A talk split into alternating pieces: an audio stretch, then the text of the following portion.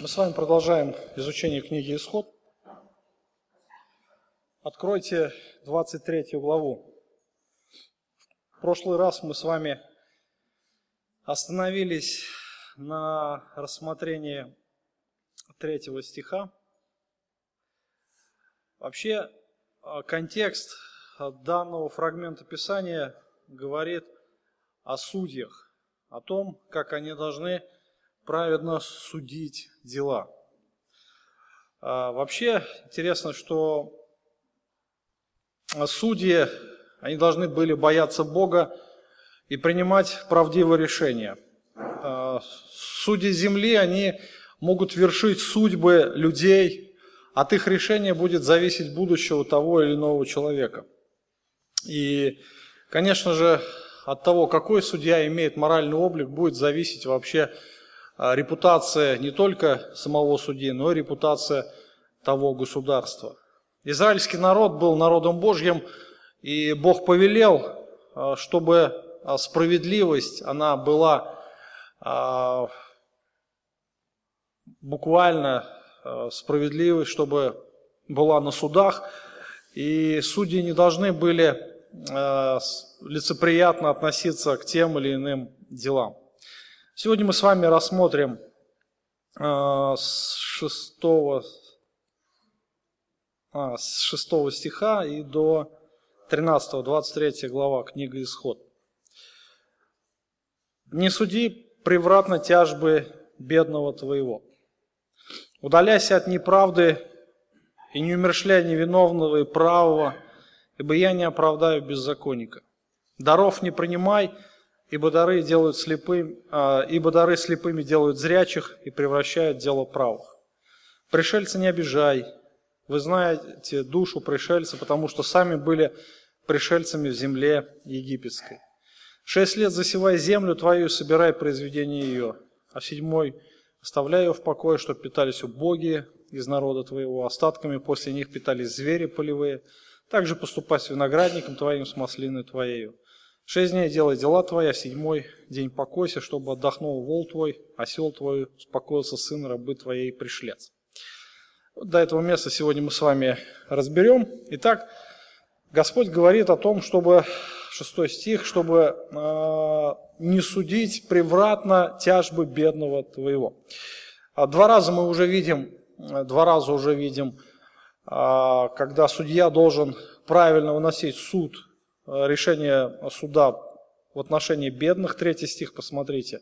«Бедному не потворствуй в тяжбе его». И здесь шестой стих «Не суди превратной тяжбы бедного твоего». О чем здесь вообще говорится? Э, что имеет в виду Господь, когда говорит о бедняках? Э, судьи земли, они должны были не закрывать глаза на положение человека. А, то есть мы видим, что судья должен быть праведный, для него не существовало никаких привилегий, он не смотрит на лица. А, бедность человека, она не должна была а, как бы, стать поводом для того, чтобы вызвать в суде жалость или каким-то образом повлиять на его решение. Справедливость и праведность, она должна была отображаться в Божьем суде. И лицеприятие было большим грехом перед Богом. А, судьи должны были а, не смотреть на лица, даже на то, что у человека а, был, ну, была бедная одежда. То есть э, для Бога вообще не существует никаких привилегий. Для него не важно, какой ты одежде, в богатой или в бедной. Для него не важно, а какое ты занимаешь положение в обществе, или ты чиновник, или ты просто обычный человек, он творит справедливость. И, конечно же, Бог а, хочет, чтобы в его народе также отображался его характер. Именно справедливость Божия должна отличать народ Божий от всех остальных.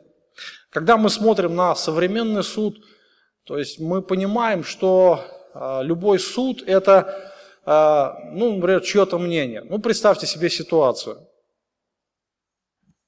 У меня какая-то проблема, я пошел в суд, ну, я говорю в современном, да, а, суд вынес какое-то решение. Мне это решение не понравилось, я иду в вышестоящий суд, тот тоже вышестоящий рассматривает решение, а, и выносит тоже какое-то решение. Опять, если а, это решение мне не по духу, не по нраву, то я что могу сделать? Еще выше. То есть фактически можно добиться своего, а, своего можно добиться своего через вышестоящие инстанции. Как это вообще объяснить, если, например, вышестоящий суд отменяет решение нижестоящего? По каким принципам вообще он действует? То есть фактически суд – это мнение человека. Одного мнения а, может оспориться другим мнением, да, вышестоящим. И, конечно же, а, в Израиле такого не должно было быть. В Израиле всякий суд должен был быть одинаковым судом. И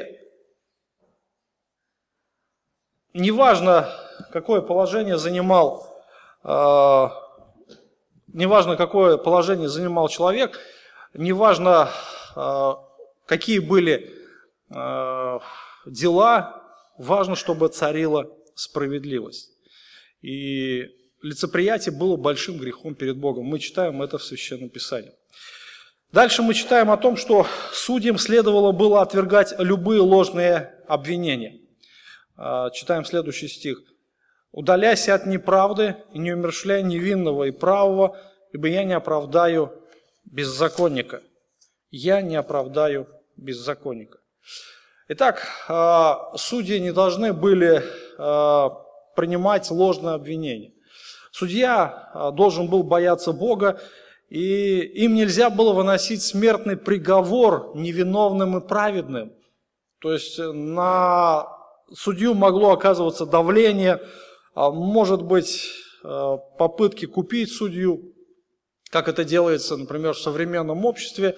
Тем не менее, неважно, какого сословия был человек, а важно, чтобы была, опять же, справедливость. Суд в Израиле – это место, где совершалось божественное правосудие. Друзья, подумайте над этим. Суд – это место, где должно вершиться не человеческое, а божественное правосудие.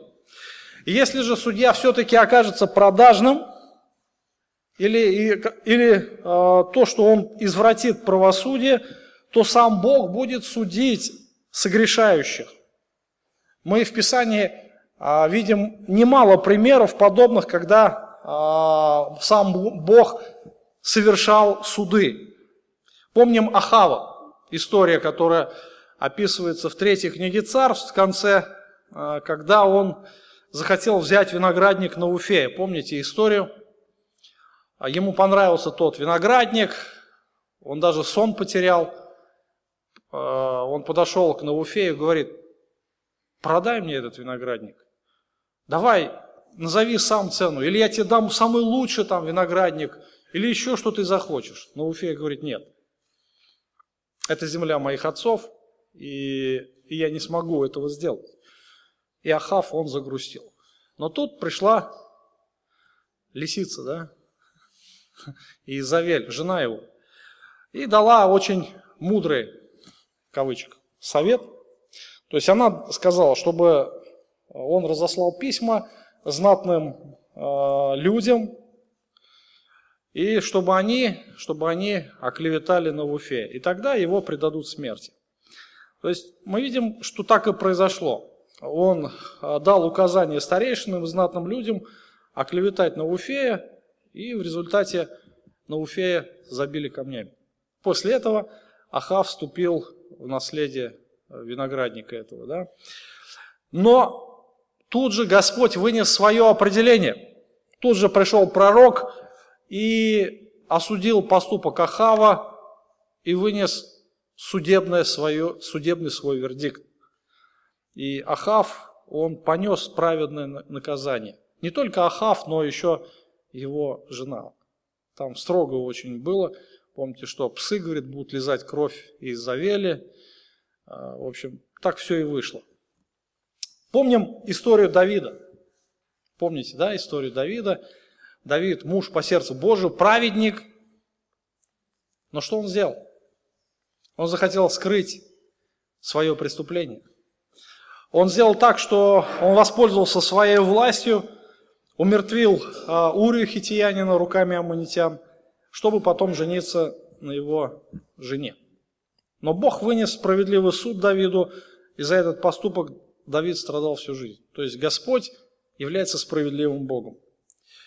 Итак, а, то, что мы видим, а, история также, я здесь не написал в конспектах, а, история об Иисусе Христе. То же самое. Несколько раз его таскали на судилище, помните, да? Его хотели осудить, его хотели уловить за какой-то поступок, но не находили. Лживых свидетелей нанимали, и даже их свидетельство было недостаточно для того, чтобы Христа осудить на смерть. Но все-таки вынесли нечестивое решение. И в результате Христа распяли. То есть а, поступок а, Израиля в отношении Иисуса Христа как раз показывает всю ту продажную систему, которая царила в то время в Израиле. И, конечно же, а, Бог это все видел. И Бог за это проклял Израиль. Мы об этом прекрасно знаем, мы постоянно читаем Евангелие. Итак, изначально Господь хотел, чтобы а, на месте суда вершилось божественное правосудие. А, Господь в книге Второзакония в самом начале говорит через Моисея, чтобы судья не смотрел на лицо человека. Не смотрел. Суд – дело Божье. Самое главное, мы должны ясно понимать, что суд – дело Божие. Бог любит праведность, Бог любит справедливость, потому что Он сам такой, и Его народ также должен был вершить справедливость. А следующий а, стих говорит о том, что судьи а, должны, вернее, не должны были принимать подарков. Восьмой стих.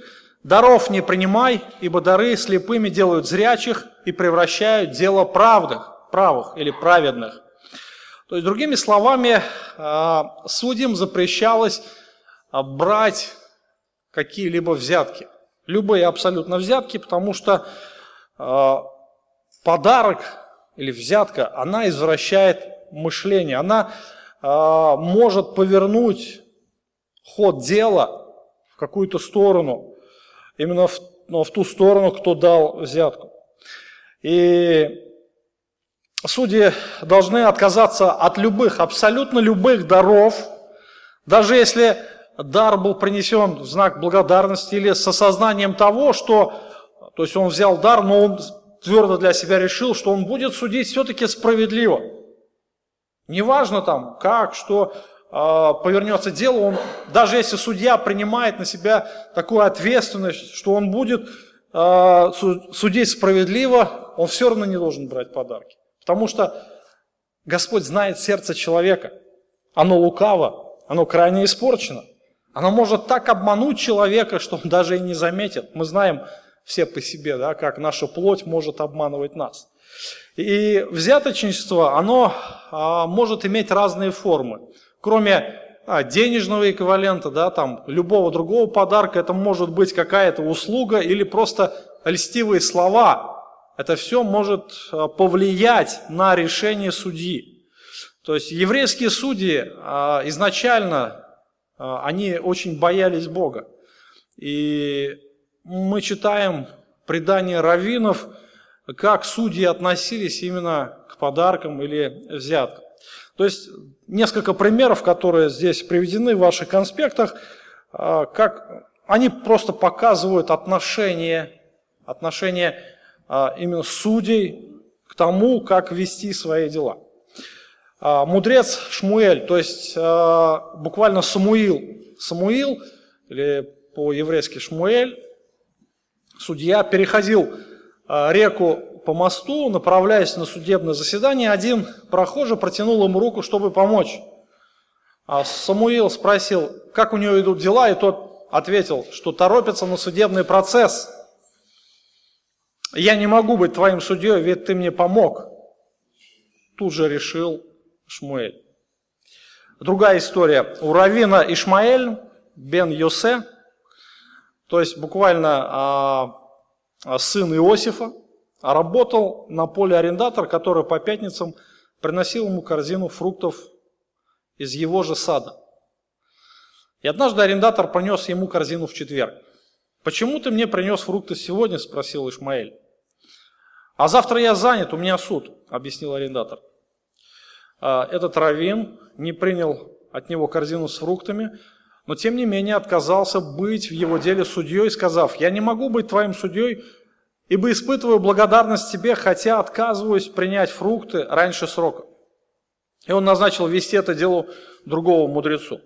На следующий день после, а, во время слушания а, дела этот раввин, он проходит опять же мимо Бейдина, то есть а, судилища, где производилось место суда, и случайно он услышал аргументы, представленные его арендатором, и подумал про себя. Чтобы выиграть дело, ему следовало бы мотивировать все иначе. То есть он начал рассуждать о том, как правильно нужно было повести дело. То есть фактически он стал адвокатом этого арендатора, но тут он подсознательно для себя принял сторону, а, понял, что он принял сторону арендатора и хочет, чтобы дело выиграл он, а не другая сторона. И тут он воскликнул, Будь прокляты те, кто принимает взятки. Я не взял у арендатора корзину с фруктами. Если даже я их взял, это были бы фрукты, которые принадлежат мне. Однако предложенная взятка повлияла на мои мысли. То есть, видите, да, интересно, как он рассуждал сам в себе. То есть, все вроде бы банально просто, но он просто поймал себя на мысли, что он за, занял сторону того человека, который приносил ему фрукты, да? Хотя он вроде бы и не взял их, хотя это были его фрукты, с его же сада, но тем не менее это повлияло бы на исход дела. И действительно, если кто-то берет взятки и потом от, а, извращает правосудие, то как будут искажены его решения? Природа взятничества такова, что она побуждает судью отождествлять себя сдающим. И вы знаете, что этот мир уже давно живет по этим принципам, и мы встречаем то там, то здесь продажность судей. И неудивительно, что они принимают такие решения. Вы знаете, что э, Господь следит за правосудием. И как бы там ни было, Господь э, всегда будет взыскивать с виновных. Как бы ни пытался там бегать человек от суда, даже если он выиграет человеческий суд, если он виновен, Господь взыщет. Это природа божественного правосудия. Даже если судья нечестивый, Бог все равно остается святым и праведным. Итак, это то, что касается судей. А, братья и сестры, я немножко а, забежал вперед, мы не разобрали с вами а, четвертый и пятый стих. Я забыл немножко, что мы в прошлый раз их тоже не разбирали. Давайте вернемся к ним. А, «Если найдешь вала врага твоего, или осла его заблудившегося, приведи его к нему. Если увидишь осла врага твоего упавшим под ношу своей, то не оставляй его, развьючь вместе с ним». То есть вот такое повеление а, было дано израильтянам, то есть относиться, а, как относиться к врагам. Мы с вами уже как-то говорили да, в прошлый раз о том, что Бог утверждает основной принцип «возлюби ближнего» каким образом? Как себя, да, как себя. А в Нагорной проповеди Иисус говорит, как хотите, чтобы с вами поступали люди, так и вы поступайте с ними. В этом закон и пророки. То есть это основная основной принцип действия закона, основное толкование. То есть все то, что здесь говорится, все то, что здесь разбирается в законе, это всего лишь практически какие-то а, ситуации, которые могут возникнуть. Но основная идея это о том, чтобы как хотите, чтобы с вами поступали люди, так и вы поступайте с ними. Понимаете, какая вещь? А, посмотрите, а, здесь мы видим, здесь мы видим, о том, что Господь говорит, вот как бы ты хотел, чтобы с тобой поступили вот в этой ситуации. Ну, предположим, что у тебя убежала курица с огорода. Практическая ситуация, да? А, с дома убежала курица и на соседский огород забежал. Сосед увидел, мясо прибежало само, да? А? Нет, в этой ситуации поступи по принципу, как хочешь, чтобы с тобой поступили, так и ты поступи. Что бы ты хотел, чтобы а, вот в данной ситуации поступили с тобой, если бы вдруг у тебя убежал животное? Элементарно, возьми и возврати, так ведь, да? Элементарно, все очень просто. Возьми и приведи. Вот здесь как раз Господь говорит об этом. Даже если ты нашел вала врага своего, вала врага своего, то или осла его заблудившимся, то что сделать? Приведи его к нему. Все просто, так ведь, да? Неважно, кто этот человек, неважно, в каких ты с ним отношениях, неважно, он враг твой, друг твой, приятель или просто чужой человек. Вот ты увидел, животное заблудилось.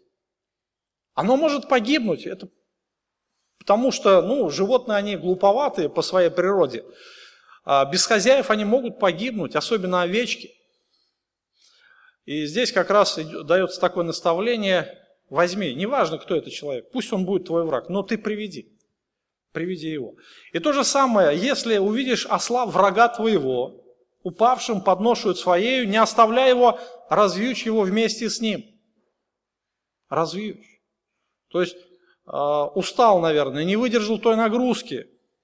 Иногда силы оставляют также и животных, но сними с него эту ношу, дай отдохнуть животному и опять же отведи его хозяину. Это, скорее всего, э, наверное, такие поступки, они созидают отношения, так, да? Э, были врагами, но наверняка э, после такого поступка станете, ну, может быть, не друзьями, но, по крайней мере, вражда уйдет с сердца. Этому учит Господь. То есть это универсальный принцип. А мы с вами как-то вот недавно изучали, помните, ситуацию о, о пришельцах, да? О, о вдовах, о сиротах. А, Господь говорит, мы, по-моему, в прошлый раз с вами об этом говорили. Пришельца не притесняй, не угнетай его, ибо вы сами были пришельцами в земле египетской. Ни вдовы, ни сироты не притесняйте. Если же ты притеснишь их, то когда они возопьют ко мне, то я услышу вопль их. И воспламенится гнев мой, и убью вас мечом, и будут ваши жены вдовами, дети ваши сиротами. Посмотрите, тот же самый принцип. Если ты будешь притеснять вдову и сироту, я, говорит, сделаю то же самое с вами. Все очень просто. А, я, говорит, просто вас убью, мечом убью, и ваши вдовы также будут, а, окажутся на том же самом месте, если ты будешь их притеснять. Вообще удивительно действие Божьего закона. Мы видим, насколько Бог справедлив. И весь этот принцип, он действует, несмотря на то, что человек может быть верующий, неверующий, но оно всегда так действует, осуществляется этот закон, этот принцип живой и действенный. Я думаю, что, наверное, а, каждый из вас испытал это а, а, действие этого закона, да? Что-то вы сделали не то кому-то, потом это все вернулось. Просто вы оказываетесь в той же самой ситуации, что и тот человек, кому вы, может быть, сделали зло. А, даже в мире это понимают и говорят, действует эффект бумеранга. Бумеранг, когда ты пускаешь, как бы ты его далеко не пускал, да, он всегда вернется, обязательно. Хотите, чтобы с вами поступали люди добро, то вы как должны поступать? Тоже по добру, да, с ними. Этому учит нас Господь. Давайте перейдем а, к следующему тексту. А, здесь в Священном Писании. Итак, читаем 9 стих. Вновь Бог возвращается к теме о пришельцах. Бог вновь напоминает об отношениях к пришельцам. Их нельзя было притеснять, потому что израильтяне были сами пришельцами в земле египетской. А, Бог будет защищать пришельцев, если их будут притеснять. То есть, смотрите, интересно, Э, Господь заботится о самых незащищенных слоях населения. Господь заботится о них. Мы с вами уже упоминали об этом, в том, что мы, а, не только мы, наверное, это принцип тоже, что Бог говорит, я Бог сирот и вдов. То есть Он называет себя так, потому что об этих людях, наверное, некому позаботиться. То же самое, может быть, касается и пришельцев, потому что когда а, люди бегут с своей земли, неважно, какие могут заставить их обстоятельства, нужда, голод, может быть, война, как сейчас, может быть, с Украины очень многие люди а, бегут, чтобы лишь только остаться в живых. Вот каким образом э, израильтяне должны были относиться к ним? Сами израильтяне были пришельцами в земле египетской. Когда они спасались от голода, они пришли всей семьей и жили там, долго очень жили в благополучии. Хотя мы помним, когда мы с вами изучали книгу «Бытие», книгу «Бытие», а, мы помним те ситуации, когда весь народ египетский продал все свое имущество, себя продали в рабство. То есть фактически весь, вся страна была в рабах у фараона. Но Израиль, они снабжались лучшим зерном, у них была лучшая земля. Иосиф заботился о своей семье. Но не всегда так было. Настал момент, когда все положение изменилось. Израильтяне стали вдруг рабами и очень долго жили под гнетом фараона. И Бог говорит, вы, говорит, это хорошо понимаете, что значит быть пришельцем. Когда у вас нет ни прав, ни свобод, когда с вами могут делать то, что хотят. И он говорит, помните о пришельцах? Если пришелец пришел в твой дом, не угнетай его, наоборот, помогай. Сделай так, чтобы его жизнь, она была радостной. Если ты испытываешь радость от благословения Господа, то пусть и все окружающие будут вокруг тебя радоваться. И, конечно же, мы понимаем, что иноплеменники, они всегда являются социально незащищенным слоем общества в любом государстве. И сегодня то же самое, а те же самые принципы, они действенны. А Бог, Он неизменный Бог и сегодня, как Он был и тогда, Его принципы тоже неизменны. Хотя, может быть, в Израиле э, чужестранцы не могли наследовать землю в Израиле э, по обетованию, которое Бог дал Аврааму. Однако они тоже имели право на справедливый суд. То есть речь идет о судьях да, земли в контексте. То есть судьи должны творить праведный суд, неважно, кто это был за человек. И если вдруг пришелец, а, чужестранец, оказывается угнетенным или обиженным, то он должен, имеет право на справедливый суд. Он а, должен довольствоваться землей и должен получать возмещение, если ему причинен ущерб. В этом принцип божественной справедливости. Справедливость не смотрит на лица.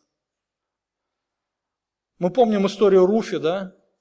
Помните, да? Вся эта а, история, которая рассказана в книге Руфь. А, в том, что она чужестранка, язычница, стала наследницей обетования. То есть тогда в Израиле были а, еще праведники, которые боялись Бога, и Ваос один из таких людей, который оказал милость этой женщине, и в итоге а, он получил еще больше благословений. Его имя вошло в Священное Писание. Следующий текст, 10 а, стих. «А, «Шесть лет засевай землю твою и собирай произведение ее, а в седьмой оставляй ее покоя, чтобы питались убогие из твоего народа, а остатками после них питались звери полевые, также поступай с виноградником и с маслиною твоей». А, вот это место Священного Писания – это совершенно новое новое, нечто новое для Израиля. То есть никогда они об этом еще не слышали. А, Бог дает новое установление, как принято называть, субботний год. Субботний год.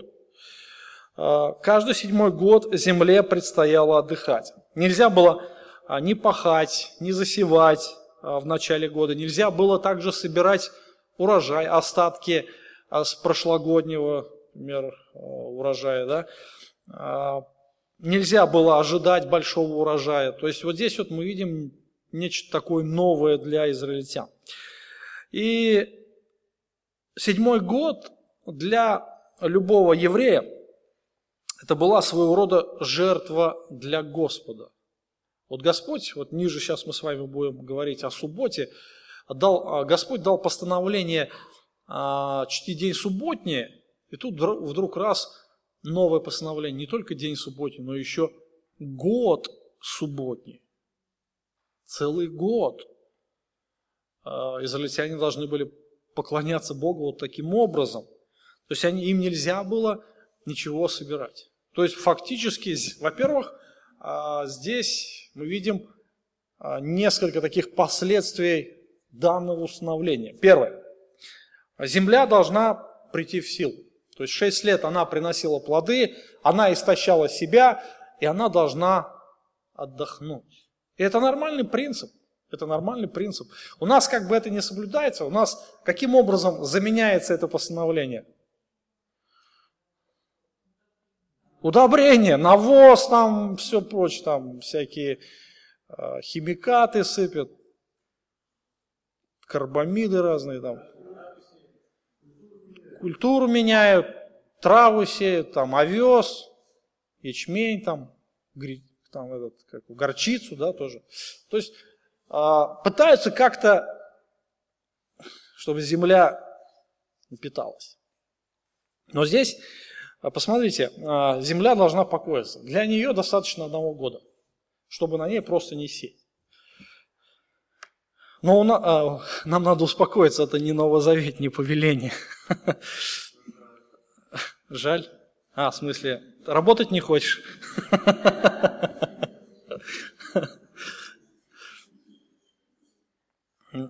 Ну, в принципе, не все потеряно, вы можете поступать так, как хотите. Ничего страшного этом нету.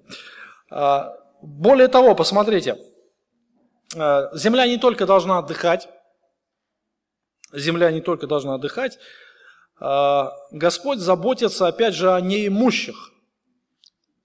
То есть, смотрите, виноградник, маслины, там разного рода кустарники.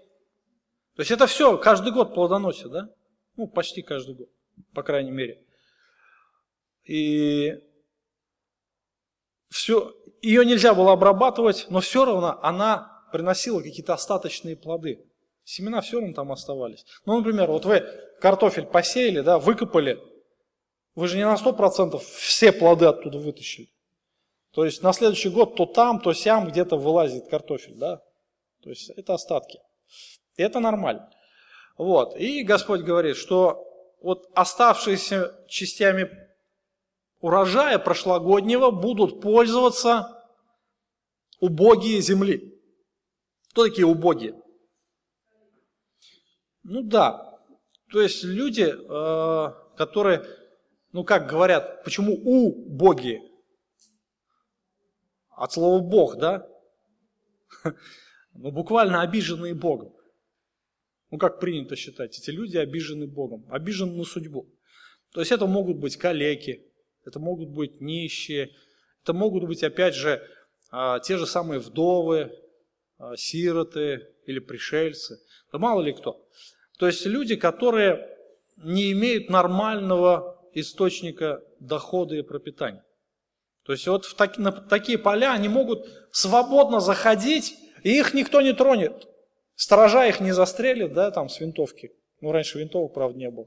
Но тем не менее, а, то есть это были свободные поля, на которые они могли свободно заходить в субботний год и питаться, собирать вот это остаточный урожай для себя. Там его немного было, но тем не менее этого хватало. И более того, посмотрите, Господь не только заботится об убогих земли, Господь заботится также и о животном мире. Он заботится о птицах небесных. Мы читаем в Писании это тоже упоминается, помните, да? Он заботится о всех животных. И все, что останется, это будет в пищу как раз животным. Остатками после них питались звери полевые. Кто такие звери? Кто такие звери? Книгу Бытия вспоминаем. Первая глава. Что Бог...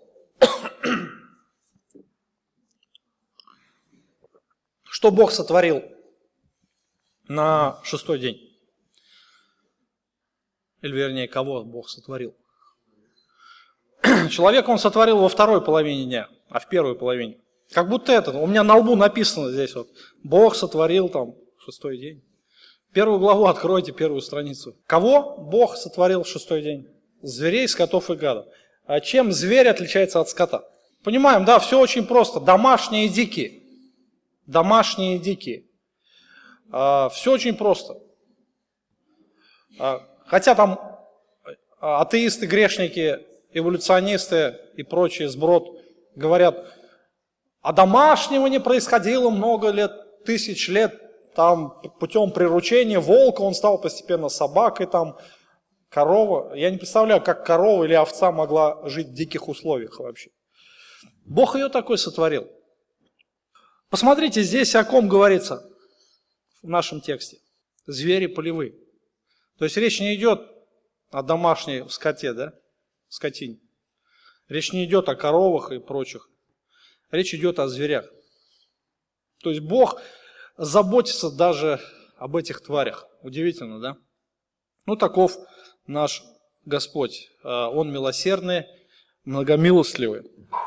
Очень важное наставление, которое а, в течение истории было пренебрегаемо Израилем. То есть Израиль, как, наверное, и русский там, или какой-нибудь другой, неважно. Питаться-то надо, да? питаться надо. А здесь как раз Бог еще испытывал упование, я забыл отметить третий фактор. Упование, что израильтяне всецело становились зависимы от Господа. И Он является даятелем всех благ земных. И они должны были пользоваться плодами земли так, как укажет Господь. Он Бог, Он повелитель. И они должны были быть в послушании Ему. То есть Бог просто этим повелением испытывал их послушание. Но а мы видим, что в результате израильтяне а, какое-то время они жили, были послушны, но потом просто начали пренебрегать этим, этой заповедью. Что сделал Бог? А Бог остался верный своим словам. Все очень просто, опять же. На протяжении почти 500 лет Израиль не соблюдал субботних ну, субботний год, да, постановление о субботнем годе. Что сделал Бог? Вот 500 лет разделите на 7 каждый седьмой год, это сколько будет? Ну, почти 490, да? 70 лет, все просто. В плен идите, да, пускай земля отдохнет. Все просто. У Господа, а, как сказал, так и случилось. И э, Бог об этом упоминает и он ставит э, Израилю через пророка Иеремию, э, здесь вот я указал ссылку, второй паралипоменон, о том, что Израиль пренебрег этой заповедью. И в результате Господь остался верен своим словам. Он взыскал с них за субботний год. Итак, субботний год – это новое постановление, когда Израиль должен был не засевать землю. А последнее о чем здесь говорит Господь? Он напоминает вновь четвертую заповедь. 12 стих. «Шесть дней делай дела твои, а в седьмой день покойся, чтобы отдохнул вол твой, осел твой, успокоился сын рабы твоей и пришлец. Шесть дней работай, седьмой день покойся». Вновь и вновь Господь повторяет четвертую заповедь, касающуюся еженедельного соблюдения субботы. То есть это день не только для покоя, этот день принадлежит Господу, это день для поклонения Господу. То есть Бог отделил этот день, Он благословил его, и Он осветил этот день. То есть суббота а, для Израиля должна стать святым днем, отделенным от других дней. И в субботу необходимо было направить на поклонение Богу все свои внешние и внутренние ресурсы.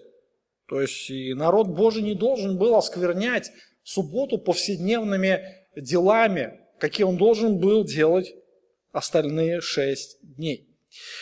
А, удивительно, что Бог опять же заботится, э, проявляет заботу не только о евреях, об израильтянах, но Он также э, говорит о том, что в этот день должны покоиться, во-первых, животные, да? животные. Они тоже э, имеют какой-то ресурс, и если им не давать восполнять свои силы, то рано или поздно они упадут. Они просто обессилят и умрут. Дальше. Успокоился сын рабы твоей. Сын рабы. То есть даже рабы – это тоже люди, которые должны покоиться. И это должно было влиять на них, влиять на этих людей, чтобы э, израильтяне могли приобщать веру не только своих детей, но также и а, других, рабов, например, или же иноплеменников и язычников, которые могут работать, наниматься к ним. Обращенные чужеземцы тоже должны были соблюдать различия между этим днем и другими обычными днями. То есть это святой день. Об этом Бог будет а, напоминать в течение всего Ветхого Завета, об этой святой обязанности. А Господь будет очень, так очень жестко взыскивать с тех людей, которые а, не почитают этот день. А, помним а, ту историю, еще мы ее пройдем в будущем, когда будем изучать книгу числа, когда кто-то вышел собирать дрова, да? Ну, вроде бы, что такое тут? Ну, дрова собирать. Что ты такого сделал? Ну, Бог однозначно сказал, предать смерти. И Господь а, взыщет с израильтян, которые не чтили, не хранили субботы, Он взыщет с них в будущем. Божий суд а, очень часто а, сопровождал Израиль именно за нарушение четвертой заповеди. И последнее, 13 стих. «Соблюдайте все, что я вам сказал, и имени других богов не упоминайте, и да не слышится оно из уст ваших. То есть это, а, как сказать, можно подвести черту, итог всего вышесказанного. Вот здесь заканчивается раздел, а, раздел, а, и Бог говорит, соблюдайте. То есть израильтяне должны были соблюдать все. Это сделало бы их уникальными перед лицом всех окружающих народов. Это бы показала характер их Бога. Во-первых, святого Бога, во-вторых, справедливого Бога и также милостивого Бога. То есть израильтяне, соблюдая закон, могли познавать Божий характер. Соблюдайте, говорит, все, что я вам сказал. Не пренебрегайте заповедью. И, конечно же, это заставляло изучать закон все тщательнее и тщательнее, глубже и глубже. И израильтяне должны были осознать свою миссию здесь на земле, быть светом для окружающих народов. Они являются народом Божьим. И, конечно же, Бог говорит об этом, что вы мой народ. Вы не можете даже не то, что поклоняться кому-то, вы не должны даже упоминать имя другого Бога, устами своими, говорит, потому что вас ничего не связывает с другими языческими богами. У вас есть свой Бог, истинный же. Тот Бог, которому, который будет судить все человечество, от которого все зависит на земле. Тот, который творит историю, тот, который вершит судьбы. Этот Бог является вашим Богом. Израиль должен это очень хорошо был понимать. Они были искупленные кровью пасхального агнца. В будущем этот же Бог, Он совершит вечное искупление, сам придя на эту землю и совершив великое жертвоприношение. И, конечно же, а, Израиль должен был понимать, что он должен быть послушным этому Богу. Поэтому Господь и говорит, соблюдайте все, что я сказал вам. Итак, на сегодня мы а, закончим а, наше а, рассуждение о книге «Исход». Какие у вас есть вопросы?